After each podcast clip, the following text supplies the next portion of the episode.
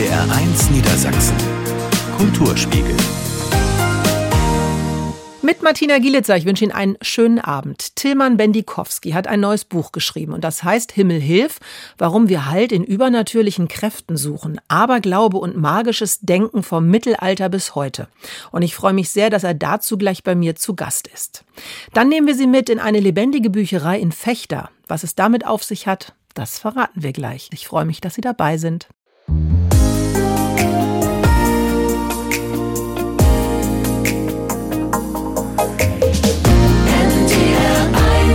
Der Kulturspiegel hier bei NDR1 Niedersachsen am Dienstag. Unsere moderne Zeit wird ja von Vernunft und Wissenschaft geprägt.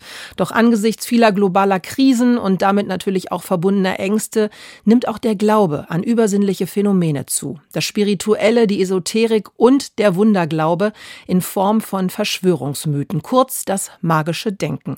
Und hiermit beschäftigt sich Tilman Bendikowski in seinem neuen Buch, das am 13. September bei Bertelsmann erscheint. Himmel Hilf, warum wir Halt in übernatürlichen Kräften suchen. Aberglaube und magisches Denken vom Mittelalter bis heute. Ja, ich freue mich sehr, dass Sie heute bei uns sind, hier im Kulturspiegel. Herzlich willkommen. Guten Tag, Frau Gelitzer. Sind Sie abergläubisch?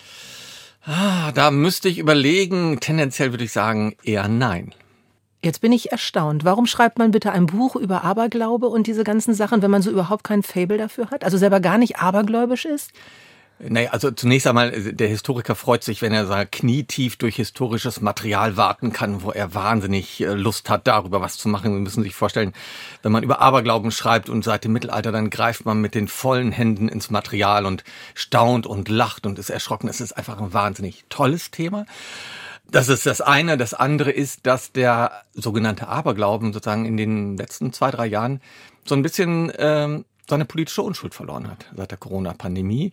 Es wird einfach Zeit, dass wir uns auch als Historiker neu mit dem beschäftigen, was wir Aberglauben nennen. Ich glaube, da haben wir Nachholbedarf. Ich muss sagen, ich finde das Thema sehr spannend, weil ich weiß, dass ich so ein bisschen erzogen worden bin, gerade von meiner Oma.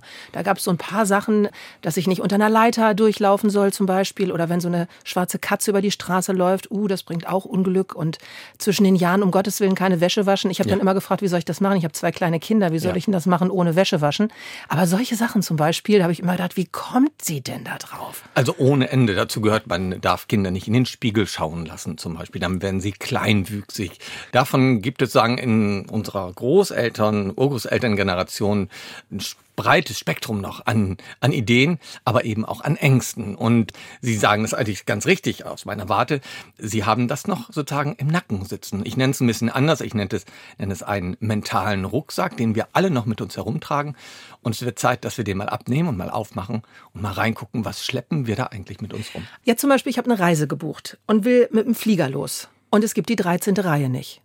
Ich finde Freitag den 13. total super. Ich habe da überhaupt gar kein Problem mit. Aber warum gibt es bitte in Flugzeugen immer noch keine Reihe 13? Das hat mit diesem Rucksack zu tun. Ich verstehe es auch nicht. Auch der ICE hat keinen 13. Waggon. Achten Sie mal drauf, Sie haben die 12 oder die 14 reserviert, aber nicht die 13. Und ich frage mich, warum das ist. Ich kann es mir natürlich denken, weil natürlich viele Menschen sagen, nach so pseudo-abergläubischen sagen, ah, das bringt Unglück.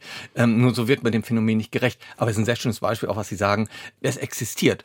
Und die 13 ist spielerisch. Ist egal, in welchen Wagen ich einsteige.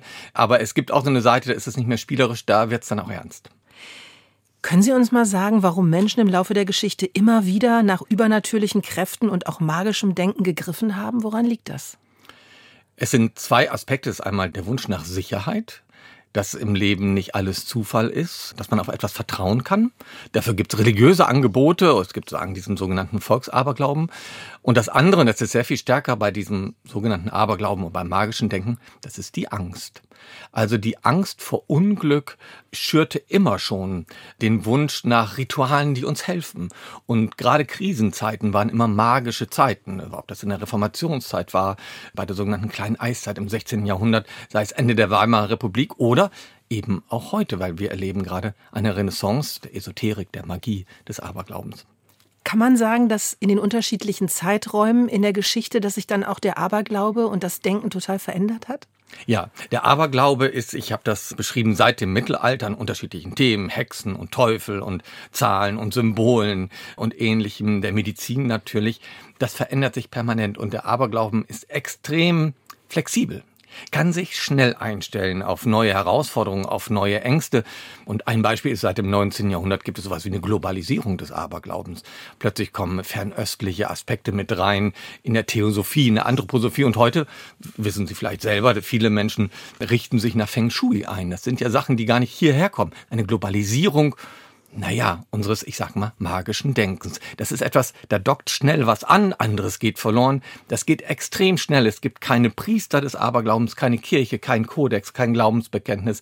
Ruckzuck hat man sozusagen einen magischen Moment und sie gehen vielleicht unter der Leiter nicht her, die anderen klopfen auf Holz, der nächste fasst sich ans Portemonnaie, wenn der Schornsteinfeger kommt.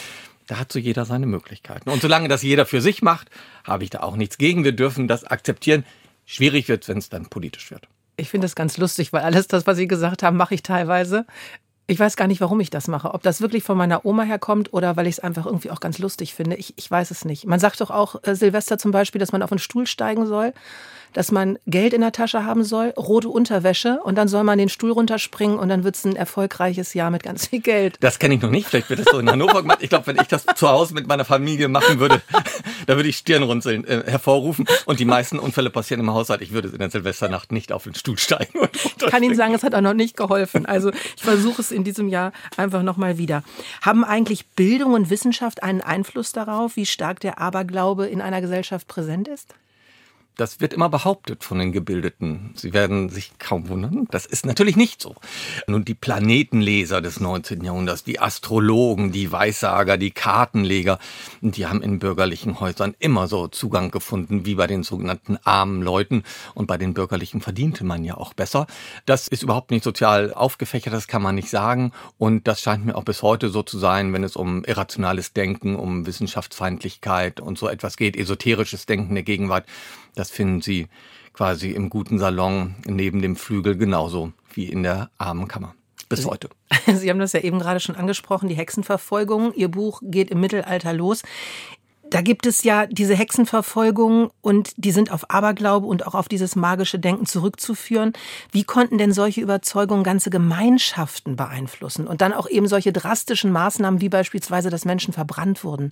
Ja, gerade bei den Hexen müssen wir nochmal wirklich neu drüber nachdenken als äh, Geschichtsschreibung. Ich habe ein Beispiel einer, einer jungen Frau, einer 17-jährigen Margarete Meineken aus der Nähe von Rothenburg an der Wümme herausgesucht, die verbrannt wurde als Hexe, weil sie zwei Jahre vorher für ihrer Cousine angegeben hat, sie könnte hexen. Dann stirbt erst ihre Mutter, sie kommt ins Gefängnis, sie wird gefoltert und zum Schluss verbrannt. Und wir haben bei den Hexen lange gedacht, na ja, das hat was mit Sozialgeschichtsschreibung zu tun, mit Frauenfeindlichkeit, weil ja vor allen Dingen Frauen dort hingerichtet wurden. Und ich bin inzwischen der Ansicht durch meine Arbeit, dass wir viel mehr in Rechnung stellen müssen, dass alle Beteiligten auch im 17. Jahrhundert, in dem dieser Fall spielt, wirklich magisch gedacht haben. Die haben wirklich geglaubt, es gibt den Teufel. Selbst die Betroffenen haben geglaubt, es gibt den Teufel. Vielleicht bin ich ja doch mit dem Teufel im Bunde. Und Sie sehen an solchen Prozessen, wie in diesem Fall im heutigen Niedersachsen, selbst wenn Ihnen ein Engel erscheint, und sie gehen dann zu den Richtern, mir ist ein Engel erschienen, ich bin gar nicht mit dem Teufel im Bunde. Und sagen die, naja, der Engel, das war in Wirklichkeit der Teufel. Und sie sehen, im magischen Denken ist nicht, wie es scheint, ist ein extrem seifiges Gelände. Und wenn sie jemand verbrennen möchte, was ich Ihnen natürlich nicht wünsche, ähm, geht es in so einer magischen Welt ruckzuck. Sie haben gar keine Chance, es gibt gar keinen Ausweg mehr. Also selbst wenn plötzlich der liebe Gott persönlich erscheint, sagt die Frau Gelita, ist gar kein Teufel, ihr könnt die freilassen. Dann sagen die Richter, hey, nee, du bist aber auch nicht der liebe Gott, du bist in Wirklichkeit der Teufel. Eine reine Glaubenssache. Und das machte den Aberglauben in seiner Aggressivität immer extrem gefährlich, weil sie können ihn dann letztlich nicht fassen. Es gibt ja wissenschaftliche Untersuchungen und dann wird gesagt, das kann gar nicht sein. Da gibt es einen Fortschritt und das kann überhaupt nicht sein mit dem Aberglaube. Warum gibt egal. es den trotzdem immer wieder und es hört nicht auf? Nee, das ist egal. Das ist wie Onkel Janosch und der Katze. Also äh, ich meine, der kommt immer wieder, der Aberglauben, lebt immer wieder in ähnlichen, in traditionellen, aber auch in neuen Formen auf. Es ist das Bedürfnis den Zufall wegzurationalisieren. Alles hängt mit allem zusammen. Es gibt eine Wahrheit hinter dieser Welt. Das ist etwas, äh, das würde ich als menschliches Grundbedürfnis äh, bezeichnen. Und das wird auch so bleiben. Und Wissenschaft, wissenschaftliche Erkenntnis und Aufklärung haben im Grunde doch sehr oberflächlich unsere Welt geprägt. Wir tragen dieses mentale Erbe, wenn wir großzügig sind, sagen wir es ein Stück Kulturerbe, immer noch mit uns herum. Und das wird auch so bleiben. Frage ist, was machen wir damit? Das haben wir auch kurz angerissen. Es gibt so viele Krisen momentan. Die Klimakrise, Ukraine, äh, alles ist irgendwie, man hat das Gefühl, mit Corona alles steht Kopf. Wird das jetzt wieder mehr mit dem Aberglauben? Im Moment erleben wir, sei es bei der Astrologie, sei es bei dem Teufelsglauben, bis hin in das Gesundheitswesen, denken Sie an Naturheilkunde, Homöopathie. Das ist ja die Frage, ist das nun Aberglauben oder ist das wissenschaftlich evidentes Wissen? Das nimmt in der Tat zu. Es gibt eine Renaissance und ein Teil des esoterischen Milieus in unserem Land hat sich mit der Corona-Pandemie politisch radikalisiert. Das heißt, das Einfallstor ist die Wissenschaftsfeindlichkeit. Das ist etwas, was massiv zugenommen hat in der Corona-Pandemie. Und das ist das Einfallstor zu antidemokratischem Denken. Wir haben im Moment sicherlich, und das wird noch zunehmen, wenn Sie an das Milieu beispielsweise der Reichsbürger denken, wir haben ein politisches Problem mit dem magischen Denken. Genauso wie mit religiösen Fanatikern. Genauso gibt es eben auch abergläubische, esoterische Fanatiker, die diesen Staat und unsere Gesellschaftsform ablehnen. Und das ist eben eine der Erkenntnisse aus diesem Kulturerbe. Sie haben ja selber zu Beginn gesagt, Sie sind überhaupt nicht abergläubisch. Haben Sie ein bisschen was gelernt denn aus dem Aberglauben oder ist es einfach nur spannend gewesen. Also ich habe nur so ein bisschen geflunkert eben, Frau Gilica. Also ich bin katholisch sozialisiert und wir sind eine katholische Familie. Deshalb haben wir als Katholiken natürlich einen wahnsinnigen Überschuss an magischem Denken. Also in der katholischen Kirche gibt es so viel Magie, da träumen andere von, ne? von Engeln und von Jungfrauen. Also da ist und Wundern und Auferstehung und so. Das heißt, das ist prallvoll, das ist barockers, magisches Denken. Ist richtig was los. Deshalb ging es mir nie darum, den Aberglauben zu denunzieren. Es ist ganz leicht zu sagen, die abergläubischen Menschen, das sind dumme Kerls. So, das ist einfach. Das ist aber ein leichter Sieg, der bringt uns auch nichts. Nein, jeder soll nach seiner Fasson auch abergläubisch, selig werden. In diesem Land darf jeder denken, was er will. Nur es macht ihn nicht zu einem besseren Menschen. Es macht ihn aber auch nicht zu einem schlechteren Menschen. Also wer nicht an etwas Höheres denkt, was hinter dieser Welt lauert und die Geschicke leitet, den dürfen wir nicht denunzieren als jemand, dem die Einsicht fehlt oder dem das Wissen fehlt oder der ein Ungläubiger ist und ihn deshalb diffamieren. Also man muss auch Toleranz verlangen von den Menschen, die abergläubig sind. Wem würden Sie dieses Buch denn jetzt beispielsweise empfehlen oder schenken? Allen. also ich glaube, es ähm, dürfte viele Menschen interessieren, die sozusagen am Anfang sagen, na, Schornsteinfeger aufs Portemonnaie gefasst, Vorsicht nicht unter der Leiter durch, damit wir einfach mal sehen, ja, das ist okay, und das hat auch eine Geschichte. Ich finde, es ist gut, wenn man es erklärt bekommt. Dann kann man vielleicht leichter damit umgehen. Es ist auch für Menschen, die manifest an etwas anderes glauben, damit sie sehen, in welcher Tradition sie stehen. Und es ist für alle, da gibt es immer weniger, Menschen, die christlich aufgewachsen sind oder christlich leben, damit man sieht, in welcher Konkurrenz eigentlich christliches Glaubensangebot und der sogenannte Volksaberglauben immer standen. Das waren nämlich auch wirtschaftliche Konkurrenten. So ist die Frage, bei wem man eine Regenprozession bestellt, bei der Hexe oder beim Priester. Beides kostete Geld. Das ist sicherlich für die Menschen auch. Und ansonsten, ich sag mal, von meiner Schwiegermutter, aber die hat schon gelesen, bis zu Freunden würde ich es allen schenken. Ich bedanke mich ganz herzlich, dass Sie hier gewesen sind. Ein super spannendes Thema und ich denke, es lohnt sich wirklich mal in dieses Buch hineinzuschauen. Vielen Dank, Tillmann Bendikowski. Ich danke Ihnen, Frau Gelica.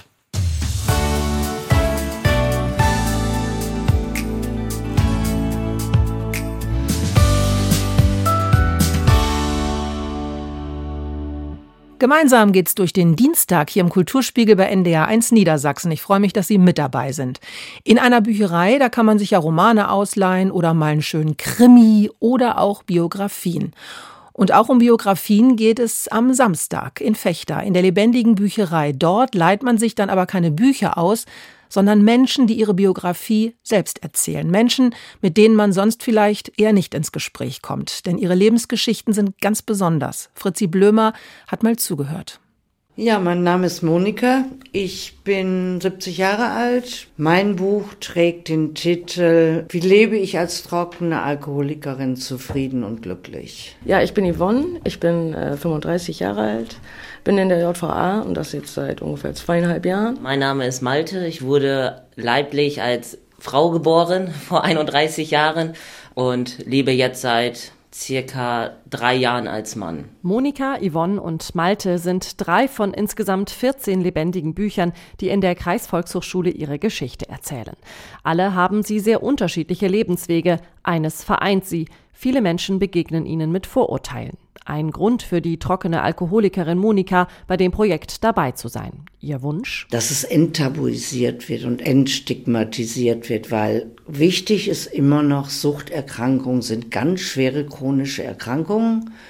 und keiner wird gerne suchtkrank. Die 70-Jährige ist im Kreuzbund aktiv, erzählt in Kliniken über ihre Erfahrungen mit der Sucht. Vor 20 Jahren hat sie selbst eine Therapie gemacht. Ihre Rettung. Ich habe vor meiner Therapie sehr lange rumgehampelt, sehr viel getrunken, sehr viel Entgiftungen gehabt, sehr viel Versuche, sehr viele Leute enttäuscht und irgendwann knallte meine Tochter mir die Flasche hin und sagte, Mama, sauf dich tot, aber lass uns da raus. Und das war für mich so dieses Erlebnis, wo ich was tun musste. Jetzt will sie Suchtkranken und Angehörigen Mut machen, sich Hilfe zu holen. In der lebendigen Bücherei sind aber auch alle anderen willkommen, die Fragen haben. Auch Malte freut sich schon auf spannende Gespräche rund um das Thema Transidentität und hofft auch ein wenig darauf, Menschen zu treffen, die in einer ähnlichen Situation sind wie er. Der 31-Jährige ist dörflich aufgewachsen, hat sich seine Informationen aus dem Internet geholt. Er hatte zuerst Zweifel, ob er bei der lebendigen Bücherei dabei sein möchte. Also ich war noch so im Zwiespalt, weil ich ähm, immer Angst hatte, auf das Thema quasi reduziert zu werden. Also dass ich dann immer der Mann bin, der mal eine Frau war und eigentlich ist mein damaliges Leben für mich abgeschlossen und ich möchte eigentlich so wahrgenommen werden oder akzeptiert werden, wie ich bin. Andererseits war ihm klar, er will gerne anderen helfen auf ihrem Weg und auch dazu beitragen, Stereotype abzubauen. Mit das wichtigste Ziel der lebendigen Bücherei, sagt Initiatorin Charlene Sölter. Die Leute, die sich mit ihren Vorteilen auseinandersetzen wollen, dürfen Fragen stellen, die Vorurteile beinhalten. Dass sie da ihre Fragen stellen dürfen und dann eben wirklich ihre Vorurteile loswerden können, weil sie eben dann eine ehrliche Meinung dazu hören oder ehrliche Erlebnisse zu einem bestimmten Thema oder zu einem bestimmten Vorteil und dann eben wirklich nach Hause gehen und vielleicht die Möglichkeit bekommen, das Ganze nochmal zu überdenken. Sölter ist Referentin der Geschäftsführung bei der Kreisvolkshochschule Fechter, von Haus aus aber Sozialpädagogin. Sie hat in einer Zeitschrift von der lebendigen Bücherei gelesen. In Dänemark und in den Niederlanden ist das Projekt schon etabliert, allerdings meist im 1 zu 1 Gespräch. In Fechter wird es etwas anders laufen. Bis zu zehn Menschen können sich dort am Samstag gemeinsam ein Buch ausleihen, was bedeutet, sie können gemeinsam in den Raum gehen, in dem das Buch bzw. die Person seine Geschichte erzählt. Es gibt mehrere Erzählrunden, sodass man sich auch mehrere Bücher ansehen kann. Die JVA-Insassin und angehende Köchin Yvonne ist schon etwas nervös. Man merkt, dass es ihr nicht gerade leicht fällt, über ihre Vergangenheit zu sprechen. Sie ist wegen mehrerer Körperverletzungsdelikte und Drogenhandels verurteilt worden. Umso mehr strahlen ihre Augen, wenn es um ihre Zukunft geht. Irgendwann steht jetzt auch mein Zweidrittel an und äh, wenn ich rausgehe, also ich habe total große Pläne für mich und kriege so Gänsehaut, muss ich sagen. ja, weil ich sehr stolz auf mich bin, kriege auch gleich Pipi in die Augen ein bisschen. Ich war voll mit Alkohol, Drogen, alles und habe einen kalten Entzug da gemacht und äh, deswegen stolz auf mich selbst. Yvonne ist auch mit dabei, weil sie sich manchmal mehr Verständnis von der Gesellschaft wünscht. Jeder Mensch ist ja nun mal anders, ne? Und ähm, wäre schön, wenn man uns mal ein bisschen anders sehen würde, weil wir sind ja nicht andere Menschen, nur weil wir da drinnen sitzen. Das ist ganz im Gegenteil. Initiatorin Charlene Sölter wünscht sich, dass das Projekt weitergeht. In Zukunft sollen einzelne Bücher tatsächlich ausleihbar sein. Für Schulen oder Kitas zum Beispiel. Mir persönlich am wichtigsten ist tatsächlich bei den Kindern anzufangen, weil ich glaube, dass es da eigentlich am wichtigsten ist, um Vorteile, Stereotype, diese ganzen Themen einfach zu behandeln. Und Kinder haben einfach ganz, ganz andere Fragen als, ähm, als wir Erwachsenen und die müssen sie stellen dürfen. Und zwar ungefiltert und angstfrei. Vielleicht haben Sie ja Lust bekommen. Am Samstag ab 13 Uhr ist die lebendige Bücherei geöffnet und man kann sich auch vorher anmelden über die Internetseite der Kreisvolkshochschule Fechter. Ja, oder Sie schauen einfach ganz spontan vorbei. NDR 1 Niedersachsen. Kulturspiegel. Mit Martina Gielitzer. Schön, dass Sie sich für uns entschieden haben. Niedersachsen liest. Drei tolle Büchertipps gibt es hier gleich auf die Ohren. Ich freue mich, dass Margarete von Schwarzkopf bei uns im Studio zu Gast ist. Und dann geht es nach Osnabrück ins Felix Nussbaum Haus. Vor 25 Jahren wurde es eröffnet und anlässlich dazu wird eine Ausstellung mit Werken zeitgenössischer Künstlerinnen und Künstler gezeigt. Einen tollen Abend für Sie.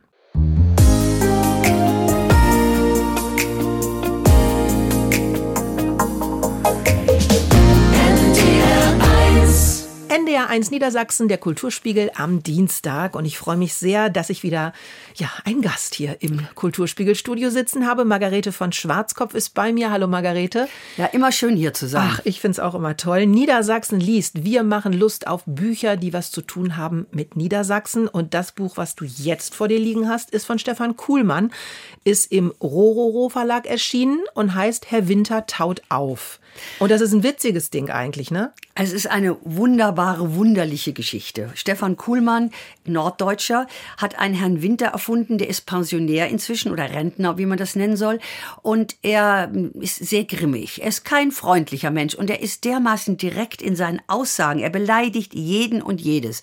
Und er hat eine reizende Frau Sophie und die Tragödie ist, dass diese Frau umkommt. Sie war Avon-Beraterin und hat immer davon geträumt, die Mitarbeiterin des Jahres zu werden. Und Herr Winter kann diesen Verlust erst nicht verkraften. Der lebt nur noch in seinem Bett so ungefähr, läuft im Bademantel rum, ist schlecht gelaunt und grummelig. Und nach etwa acht Wochen, seine Tochter versucht ihn immer aus dieser Starre herauszuholen, nach acht Wochen beginnt er auf einmal ja ein neueres Leben, ob im, immer noch grimmig, immer noch unfreundlich, aber irgendwelche Menschen kommen auf ihn immer zu und sagen, ja, wo ist denn Ihre Frau? Wir wollen beraten werden, wir wollen uns hübsch machen, Make-up schönes machen und da beginnt er ihren Job zu übernehmen. Aber das Witzige finde ich ja, dass Herr Winter eigentlich diesen Beruf, den seine Frau hat, total bescheuert findet. Total. Also, dass die Kosmetikmacht Avon-Beraterin ist. So, und jetzt beschließt er also nach ihrem Tod in ihre Fußstapfen zu treten und diesen Titel Avon-Beraterin des Jahres zu werden, also quasi posthum. Für sie. Ja, genau. Für seine Frau. Also das Wie ist lustig. so komisch. Ja. Wenn dann geschrieben wird, wie er Mascara anguckt, was soll man mit dem klebrigen Zeug? Oder Lippenstift, müssen Frauen sich, sich immer so schminken? Also das sind wunderliche Geschichten, aber er taucht ein in den Job. Er findet auch bald eine Reihe von Kundinnen und darunter natürlich auch eine Lilly heißt sie, deren Mann Patrick wahnsinnig eifersüchtig auf ihn ist. Glaubt, das wäre der geheime Geliebte von Herrn Winter, der ja nun auch nicht mehr ganz frisch ist. Der ist Mitte, Ende 60. Aber trotzdem, Herr Winter beginnt ein eigenes Leben und ich finde das Titelbild schon so herrlich. Er sieht wenig begeistert aus, als er an einer Haustür steht, wo eine Dame öffnet und ihr Lippenstifte entgegenhält. Also er macht das Ganze wirklich nur in Erinnerung und für seine tragisch ums Leben gekommene Frau. Aber dann natürlich galoppiert das Leben mit ihm weg. Und es, die schönste Szene finde ich ja in dem Buch, er hat einen Herzinfarkt.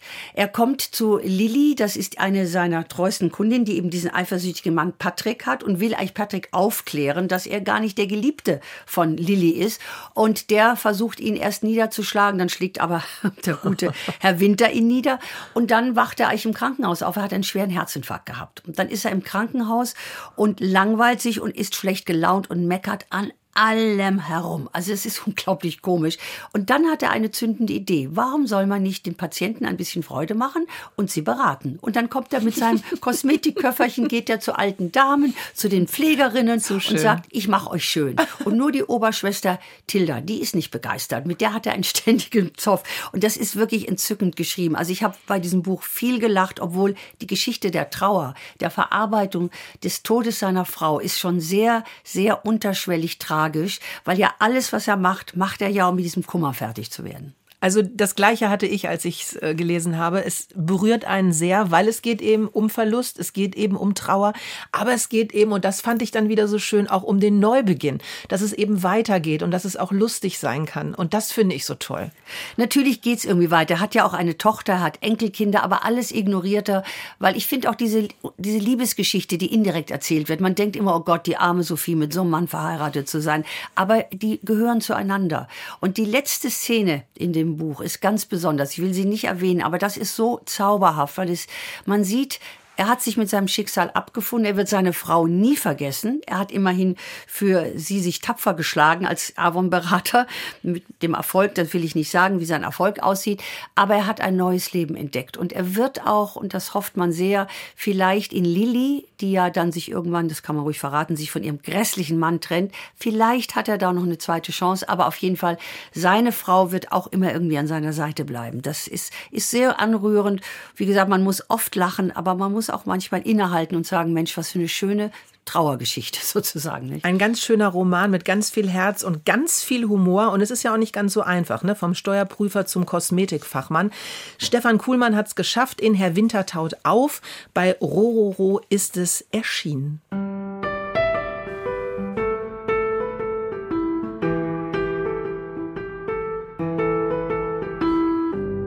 Der Kulturspiegel hier bei NDR1 Niedersachsen. Niedersachsen liest. Tolle Bücher haben wir heute wieder für Sie, die was zu tun haben mit Niedersachsen. Margarete von Schwarzkopf ist immer noch bei mir im Studio. Wir haben es uns gemütlich gemacht, Sie hoffentlich zu Hause auch. Denn jetzt kommen wir zu einer ganz anrührenden Liebesgeschichte von Reinhard Rohn. Die ersten Tage der Liebe. Bei Emons ist es erschienen und Margarete, eigentlich liebst du ja Krimis, aber da ist dein Herz doch sehr aufgegangen. Ja, Reinhard Rohn ist eigentlich auch Kriminalschriftsteller und er ist bei einem großen Verlag in Berlin tätig, er lebt aber in Köln und er stammt aus Osnabrück. Und Osnabrück ist auch der Schauplatz dieses Romans mit seinen Schulen, mit seinen ganzen Diskotheken, weil das Ganze spielt zum Teil in der Vergangenheit, aber auch dann ein Sprung in die Gegenwart. Und es ist eine ganz anrührende Liebesgeschichte. Es ist die Geschichte eines jungen Friedrich Dohle, Sohn eines Bestatters, der ja in der Schule sich wahnsinnig in seine junge Lehrerin verliebt. Sie ist paar Jahre älter als er, nicht so viel. Sie ist Referendarin. Sie kommt in seine Schulklasse. Er hat viele gute Freunde. Das ist so eine Klasse im Aufbruch mit viel Musik und der ersten Liebe. Und da kommt diese wunderschöne Susan. Sorge heißt sie auch noch. Und die tritt auf und dieser junge Friedrich verliebt sich wahnsinnig in sie. Und viele Jahre später taucht sie wieder auf. Es geht also um ein Wiedersehen. Es geht um ein Wiedersehen 40 Jahre später. Friedrich ist inzwischen längst verheiratet, hat auch ein Kind, hat also auch eine, ja, sich was aufgebaut in Osnabrück, lebt er eigentlich ganz zufrieden. Gut, seine Frau, das ist nicht mehr so richtig prickelnd nach 40 Jahren fast oder 30 Jahre Ehe.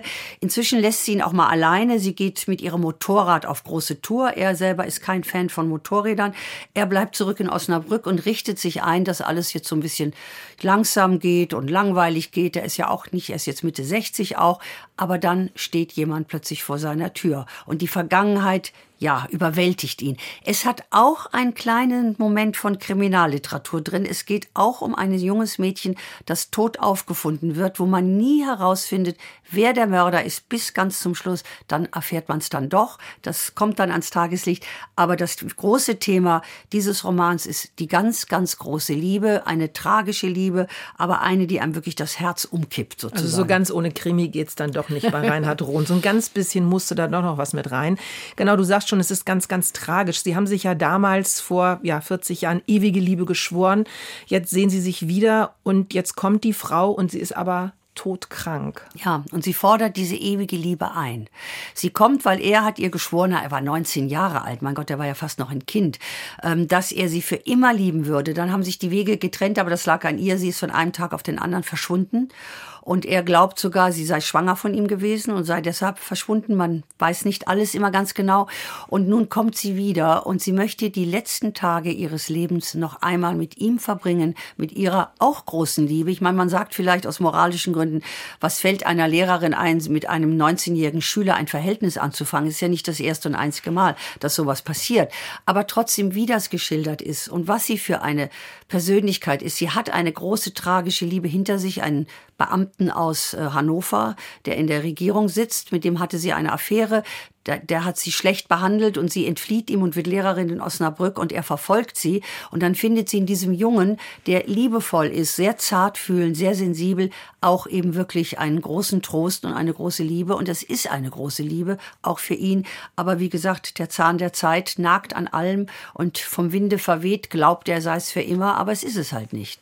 Es geht um die alles entscheidenden Momente im Leben. Und jetzt interessiert mich natürlich wieder, wenn ich das Buch dann zuklappe, sage ich dann, schön oder läuft eine Träne über mein Gesicht. Ich finde oft, die schönsten Bücher sind ja durchaus die, wo es auch nicht nur heiter immer zugeht. Es hat ein sehr schönes Ende, weil es zeigt, die Vergangenheit ist nicht vergangen. Es kommt zum Schluss ähm, eine wunderbare Szene, wo eben auch jemand aus der Vergangenheit nochmal auftaucht, der auch nicht mehr lebt, aber der nochmal die Chance hat, präsent zu sein. Und das ist sehr tröstlich in dem Buch, dass es heißt, man ist ja nie vergessen. Keiner ist vergessen. Und auch wenn 40 Jahre seit der Schulzeit vergangen sind, die Mitschüler, die damals eine Rolle im Leben von diesem Jungen gespielt haben, sind irgendwo auch noch da. Und das ist so ein bisschen auch ein, ein Buch, da geht es auch um Trauer, es geht um Erinnerung und es geht um den Trost, dass eigentlich auch, wenn man sich an jemanden erinnert und im Herzen hat, er natürlich nie stirbt. Und das Buch hat mich sehr angerührt. Ich finde es sehr erschütternd, aber anders andererseits auch tröstlich wiederum. Genau, und ein Happy End muss nicht immer äh, lustig sein, sondern es gibt auch einfach schöne Enden. Und dieses Buch hat eins, Reinhard Rohn, Die ersten Tage der Liebe. Im Emons Verlag ist es erschienen.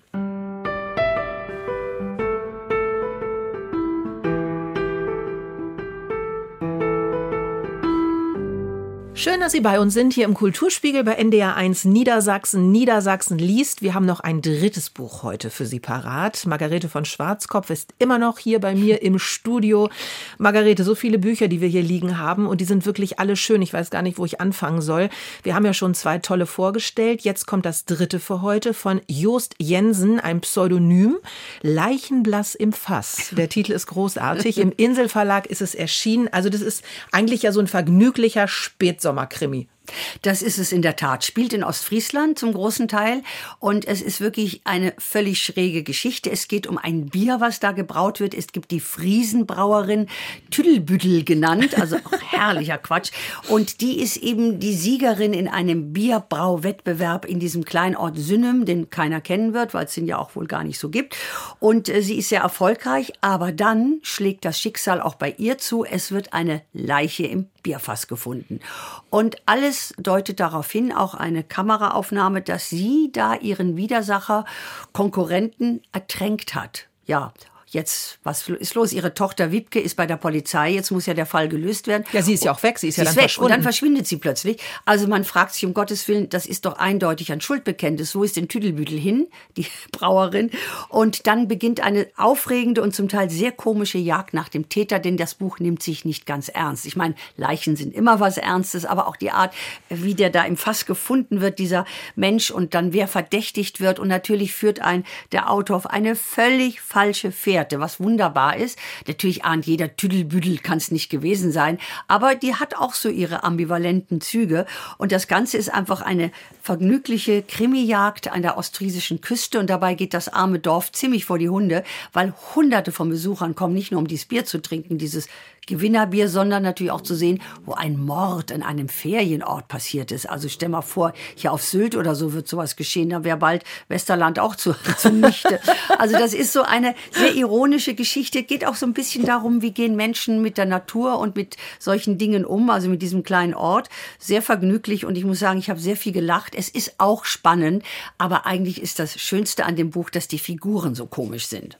Also alleine die Namen sind ja schon, ne? Das Bier bei ihr, was gewinnt, ist Tüdelbräu und sie hat den Vorjahressieger Hopfensturm.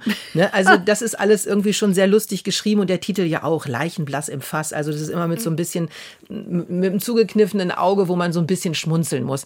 Aber würdest du jetzt sagen, wenn man wirklich so ein richtiger Krimi-Freund ist, dann ist es nichts für einen, weil es dann doch zu vergnüglich ist, oder? Also es finde ich bin da so ein bisschen hin und her gerissen. Ich habe es mit Vergnügen gelesen, weil ich auch manchmal Krimis schön finde, die einfach auch nicht alles so tot ernst nehmen, wo mal ein Augenzwinkern dabei ist. Es ist nichts für Freunde von richtig dramatischen Krimis, also wo wirklich dann auch die große Frage das Motiv ist oder wer ist der Täter. Das ist es nicht, aber wenn man so mal schnelle Unterhaltung haben will, die noch die letzten Sommertage oder Frühherbsttage ein bisschen verschönen, dann ist es schon ein unterhaltsames Buch und vor allem die Figuren sind so wahnsinnig nett. Also wenn man Ostfriesland kennt oder noch nie da war, dann möchte man gleich hinfahren, weil der alte Kapitän, der drin vorkommt und die Tochter Wiebke und die Polizisten, die haben alle so was ganz Besonderes, was man eben aus dieser Gegend Deutschlands kennt und was viele auch nicht anerkennen, dass es ja sehr liebenswert ist. Und natürlich wird auch viel Tee getrunken, vor allem viel Tee und nicht nur Bier, möchte ich darauf hinweisen, Friesland. Und das macht Spaß, aber für Hardcore-Krimi-Fans würde ich sagen, ist es dann doch zu lustig und zu wenig ernst zu nehmen und auch natürlich nicht sehr blutrünstig. Ich meine, in einem Fass äh, ist das nicht sehr, nicht sehr schlitz, geschlitzter Leichnam, sondern der ertrinkt da im Bier. Ist ja auch ein komischer Tod. Also ich finde so einen vergnüglichen Krimi eigentlich auch mal ganz schön. Und mir ging es so, dass ich direkt Bilder im Kopf hatte, dass ich mir vorstellen konnte, wie die alle so aussehen, weil sie so schön beschrieben sind, weil sie so liebenswert sind, alle, die mit dabei sind. Und wenn Sie Lust haben, mal so einen Krimi zu lesen, Leichenblass im Fass im Inselverlag, ist er erschienen und von Jost Jensen, dann sollten Sie direkt zu Ihrem Buchhändler des Vertrauens gehen. Margarete, ich bedanke mich, dass du wieder bei uns gewesen bist, tolle Bücher mitgebracht hast und ich freue mich, muss ich sagen, auch schon wieder, wenn du das nächste Mal hier bei mir bist im Kulturspiegelstudio. Und es sind schon wieder etliche auf meiner Liste. Niedersachsen produziert viel. Das ist gut so, das soll auch weiterhin so sein. Wir könnten eigentlich auch mal wieder unterwegs sein, wir beide, und uns auf den Weg machen in eine Buchhandlung und mal wieder live auftreten. Was meinst du, hast du Lust? Fände ich ganz toll und ich würde sagen, in Richtung Weihnachten ist das eine grandiose Idee. Okay, dann denke ich, planen wir das doch einfach mal. Komm gut nach Hause, Danke. Margarete. Schön, dass du da gewesen bist. Vielen Dank.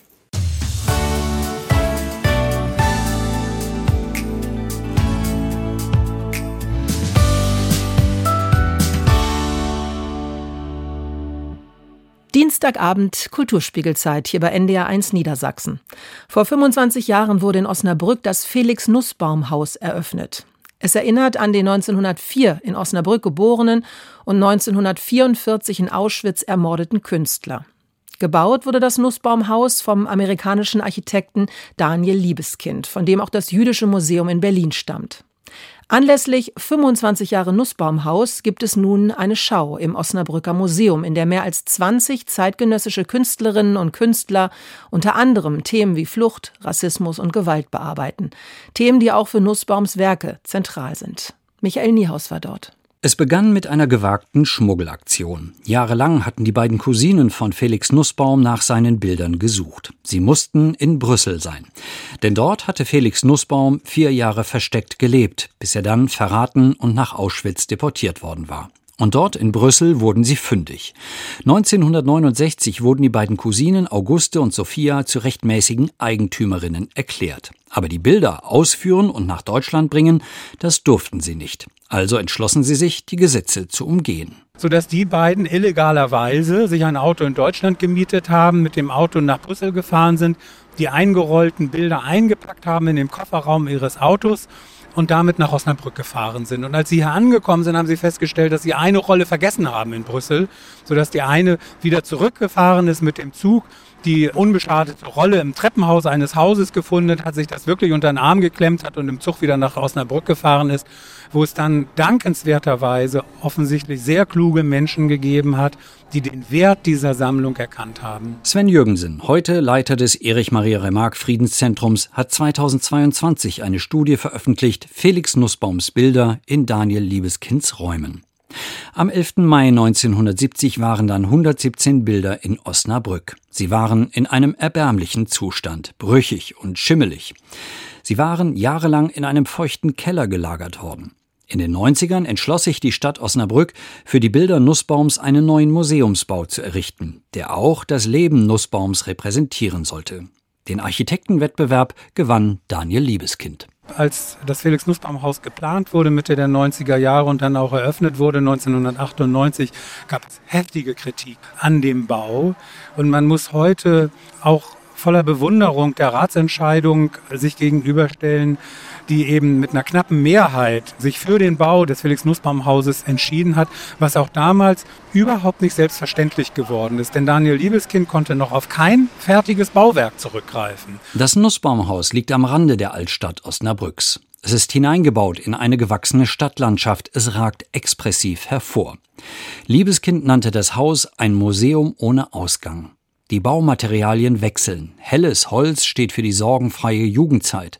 Kalter Beton in engen Gängen verweist auf Verfolgung und lässt ahnen, unter welchen Bedingungen Nussbaum in seinem Versteck in Brüssel arbeiten musste.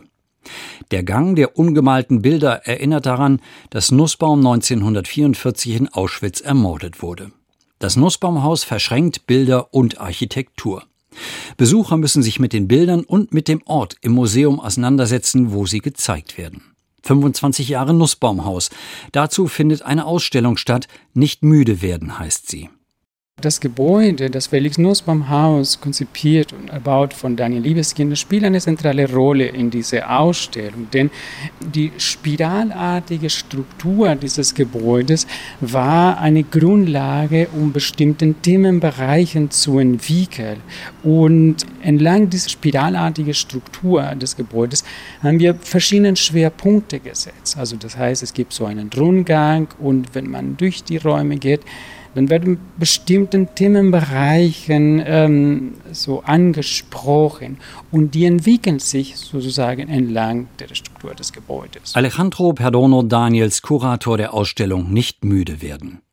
Der Titel dieser Ausstellung Nicht müde werden knüpft an einen Zitat von Felix Nussbaum. Er sagte 39, ich wehre mich und werde nicht müde. Was dieser Satz aussagt, es ist die Haltung des Künstlers, mit seiner Kunst Widerstand zu leisten, mit den Mitteln, die er zur Verfügung hatte, seine Zeit kritisch zu reflektieren, also sprich den Zivilisationsbruch durch den Nationalsozialismus kritisch zu betrachten. Felix Nussbaum und künstlerischer Widerstand heute.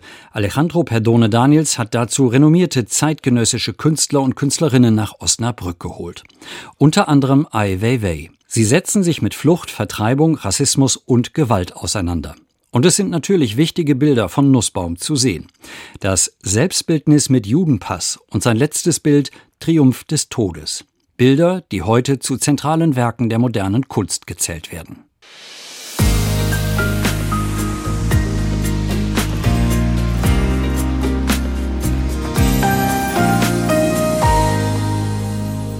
Ich habe mich sehr gefreut, dass Sie wieder dabei waren. Eine Stunde lang ganz viel Kultur aus Niedersachsen im Kulturspiegel. Und ich würde mich sehr freuen, wenn Sie nächsten Dienstag auch wieder mit dabei sind. Jetzt aber erstmal einen traumhaft schönen Abend hier bei NDR 1 Niedersachsen. Ich sage Tschüss. Am Mikrofon war Martina Gielitzer.